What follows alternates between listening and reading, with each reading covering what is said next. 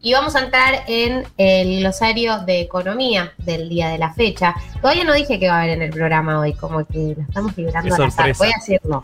¿Cómo al azar? Para que la gente sepa antes de entrar al glosario. Dale. Tenemos educación sentimental, sentimental de Juárez, que el equipo está muy, muy manija. Eh, yo voy a ignorar todas las recomendaciones médicas y voy a cantar, por supuesto. Eh, tenemos también eh, dilemas incómodos del día de la fecha. María, ¿de qué vas a hablar? De fracasar. Eh, de fracasar, mayúscula. ¿sabes? Eh, sí, hoy tenemos un Classic 1990, programón.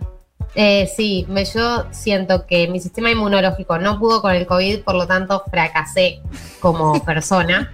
Así que me siento muy identificada. Eh, tenemos columna de Andy Schimmelman sobre el mundial, porque viste que hay mundial cada cuatro años. Y eh, el año que viene tenemos mundial en Qatar en teoría y hay todo un boicot de distintos equipos del mundo por eh, los derechos humanos y la situación laboral de distintas personas. En, eh, así que nos va a contar un poco de eso. Y bueno, recomendaciones, lo que hacemos casi todos los programas, pero mejor, porque siempre 1990 puede ser mejor. así que mejor Martín, es el próximo episodio. Claro, eh, hoy estoy eh, mejor que ayer, pero peor que mañana, ¿eso sí? ¿Es al revés? Sí, sí, hoy sí, muy estoy bien, peor muy que muy ayer. bien. No, bueno, no sé. No sé, Marto, hablemos de lo que vos sabés hablar porque yo ya estoy delirando. Dale, me gusta. Bueno, venimos, venimos con temas tranquis hoy y muy jocosos. Así que me propuse hablar de pobreza, que hubo un dato muy copado en la semana, no sé si saben, que el 42% de Argentina es pobre y el 10% es indigente. Eh, así que nada, me parecía interesante hablar y como saben ustedes, voy a empezar contando lo que a mí más me interesa de estos números, que es cómo se llega a ellos. O sea, cómo llegamos a saber que hay un 42% de pobres en Argentina.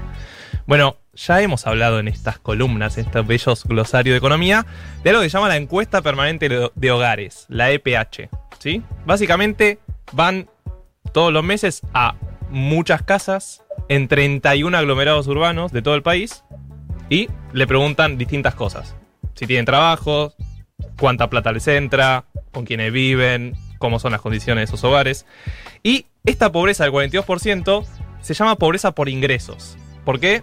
Porque hay una canasta que delimita que si vos ganas más que eso, no sos pobre, y si ganas menos, sos pobre. Esta canasta, para que tengan una idea, eh, para un adulto común promedio fue de casi 19 mil pesos, solo un adulto, y la canasta de indigencia 8 mil pesos. Estos son por mes. O sea, Claro. si una persona tenía menos de 19 mil pesos por mes a finales de 2020, eh, era pobre. O sea que en, en- en- en el país tenemos un 42% de personas que no llegan a los 19 mil pesos por mes. Sí, sí, el dato este de febrero, que es el último dato, así que un poco menos la canasta, pero básicamente en menos de 18 mil pesos hay un montón de gente, un 42%, que vive con menos de 18 mil pesos por mes, por persona, y hay un 10% que vive con menos de 8 mil por mes, Que es indigencia. que es indigencia, básicamente. Eh, Dios, y por Dios. esto, justamente tiene tanta importancia la inflación de alimentos. Vamos a hacer como todo medio un, un menjunje de todas las cosas que estuvimos viendo en los últimos meses, porque la pobreza es como el indicador que reúne todo lo que siempre discutimos. ¿Por qué queremos que crezca la economía? ¿Por qué queremos exportar más? ¿Por qué un montón? Bueno, para que haya menos pobres, básicamente. Y, esto le decía que, que se relaciona con por qué es importante la inflación en alimentos, justamente porque los hogares pobres, su principal gasto son los alimentos. Entonces, si tu inflación en alimentos es muy alta, vas a tener más pobres. Básicamente porque los ingresos de esa gente corren por detrás de esta inflación. Y es uno de los rubros donde más inflación hubo, ¿o no? Claro, y en los últimos meses vemos que alimentos está muy por, enci- está por encima del, del promedio. Entonces, cuando nosotros vemos que, por ejemplo, hay un 4% de inflación, pero la inflación en alimentos fue el 6%, ese 6% es el que termina influyendo en la cantidad de pobres y en estas canastas eh, de, de consumos que se utilizan para medir la pobreza y la indigencia. Entonces, por eso siempre se, se detalla el dato de eh, los alimentos. Entró Tati a filmarme, estoy saliendo en vivo en las redes sociales de Futuro. Eh, por eso se detalla siempre la inflación en alimentos, básicamente. Por eso es tan importante. ¿Tiene que ver o influye eh, en esta cifra de pobreza eh, el tema habitacional? Bueno, eso es lo otro. Esto es solo pobreza por ingresos. Ok. Hay una pobreza que se llama multidimensional, que se mide en los censos, que ahí sí mide un montón de cosas, educación, salud, las casas, por ejemplo, los hogares, cómo viven, las condiciones de vida. Bien. Esta es solo ingreso, no importa si dónde vivís, con quién, es, solo importa la cantidad de ingresos que tiene el hogar. ¿sí? Bien. Se divide por las personas. Perfecto. ¿Por qué es importante también esta canasta? Porque vos no podés comparar entre países así nomás. Porque cada país tiene su propia canasta. Entonces, cuando ustedes ven que dicen la Argentina tiene 42% de pobre y el último dato de Uruguay dijo que tenía un 3, bueno, las canastas son distintas. Entonces, no se puede comparar así nomás los distintos países de la región. Sí queda claro que Chile y Uruguay hoy en día son los que menos pobreza tienen en la región, utilizando la misma canasta. Eh, después venimos nosotros más o menos, Brasil y Paraguay tienen un poco más, Bolivia también, y Colombia y México tienen bastante más que nosotros. eh, en pobreza. Sí, María, te miro. Estoy acá, estoy acá. Estoy al tanto. Entonces, siempre que comparen pobreza entre distintos países, pregúntenle a las personas que le están hablando si están utilizando la misma canasta. Y ahí ya quedan bien. Esto es en la EPH. Claro, la EPH utiliza una canasta propia en la Argentina, pero para medir internacionalmente generalmente se toma, no sé, 5 dólares diarios, ponele, o hay distintas canastas que se utilizan, el Banco Mundial, por ejemplo, que utiliza esto, cantidad de dólares diarios por persona o por familia. Eh, nosotros tenemos una canasta más alta que fue la que estableció Macri después de que restituyó el INDEC, ¿no? Claro, así es, la canasta se cambió después de la intervención del INDEC y eh, fue una canasta más alta. Entonces, cuando uno ve datos, por ejemplo, del 2001, que esto era lo, lo- lo siguiente que iba a hablar, cuando ve datos del 2001 y se acuerdan el dato ese de la mitad del país era pobre, Sí. Bueno, Sí. es- con la canasta de hoy en día, en el 2001 la pobreza llegaría al 60 o al 70%. O sea, para que tomemos noción de que no son comparables esos porcentajes. Bien. Y cuando siempre se dice por qué la crisis es tan importante ahora y no estamos como en el 2001, bueno, por un montón de cosas, como la AUH, la moratoria jubilatorias y un montón de ingresos que se dieron, planes sociales, pero además porque la pobreza todavía no llegó a esos niveles. Todavía estamos por debajo. De, y en gran parte justamente porque los pobres tienen más ingresos gracias a estos planes sociales. De vuelta, los ingresos no importa de dónde vienen. No importa si es trabajo en blanco, si es trabajo informal, si es un plan social. Lo que importa es preguntarle a la gente cuántos ingresos tienes. Si tienen menos ingresos que la canasta, son pobres. Hasta ahí un resumen más o menos de la situación. ¿Cómo seguimos? Que es un poco la discusión, ¿no? Me encanta cuando te pones propositivo. tipo, está todo muy mal, pero se, pu- se puede. No, ¿Cómo seguimos? porque no sé si a ustedes les pasa, pero yo como que ya me curé de espanto con cada noticia de aumentan los pobres, aumenta, como que uno a veces se, se sale de como de la realidad un poco y no, no entiende que esos son números. Es gente básicamente que la está pasando horrible, que cada vez es más. Claro. Y uno piensa en el futuro de la Argentina como país, más allá de los partidos políticos que, que estén en el gobierno. Y parece que siempre estamos peor. Nuestra generación es una generación que hace 10 años en el país no se genera trabajo privado eh, de calidad y en cantidad.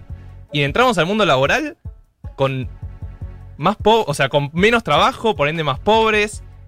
Y ahí siempre la discusión que yo tengo con mis amigues, no sé ustedes, es ¿qué onda? Tipo, ¿qué pasa con este país? ¿No? ¿No les pasa a ustedes? Sí, por supuesto, por supuesto que sí. Por Bueno, supuesto y- que sí. Una, o o sea, eh, eh, había habido una frase que es eh, como nuestra generación en su vida laboral, digamos, en su vida activa laboralmente, siempre vivió en recesión.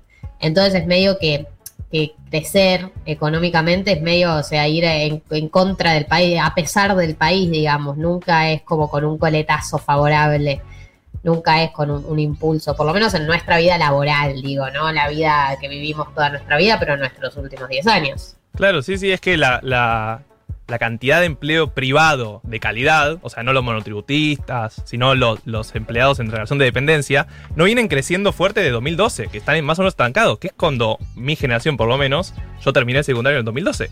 Entonces salgo al mercado laboral y literal no se crea nuevo empleo privado.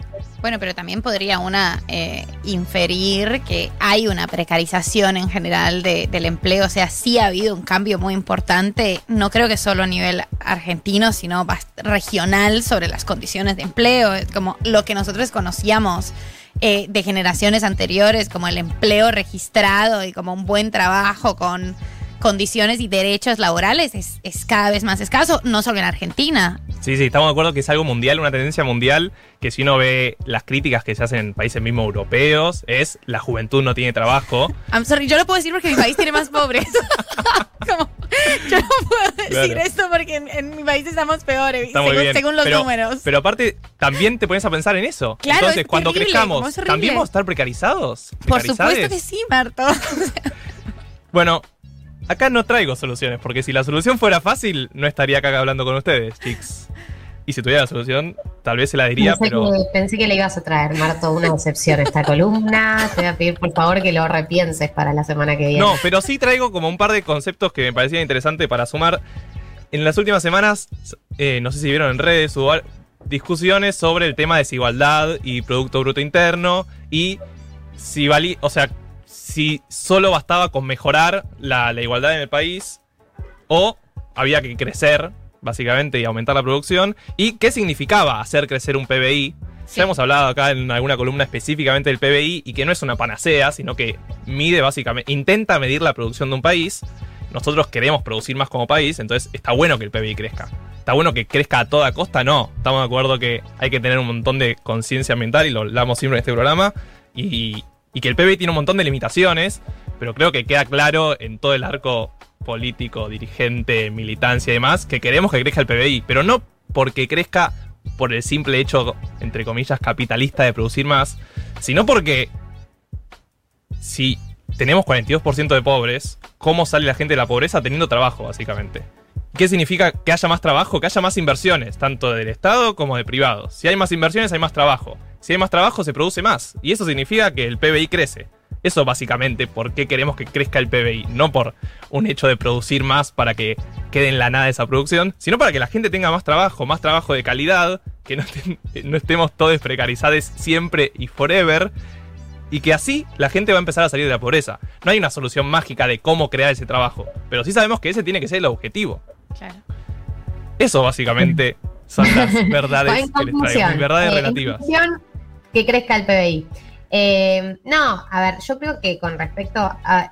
Nadie en su sano juicio eh, puede afirmar que hay alguna manera de salir de la situación en la que estamos sin que se expanda la economía. O sea, eso es bastante claro. Me parece que la discusión que se dio, que por ahí no era el momento para darla por la sensibilidad de que esta semana salieron los datos de la pobreza y, que, todos los indicadores demuestran que cuando se expandió la economía y creció el PBI bajó la pobreza. Pero sí, o sea, lo que cuestionaba era, que es algo que hablamos acá cuando vos hablaste del PBI, de eh, la, que el PBI sea la única unidad de medida, digamos, para hablar de economías. Creo que se criticaba el PBI como única unidad de medida y también la manera en la que crecemos, que me parece que es interesante también porque muchas de las que aparecen como las soluciones mágicas, eh, ¿no? Eh, en algunos sectores de la economía, que en teoría si crece ese sector vamos a crecer todos, se ha demostrado que en muchas ocasiones crece ese sector y crece ese sector, y nadie más que ese sector.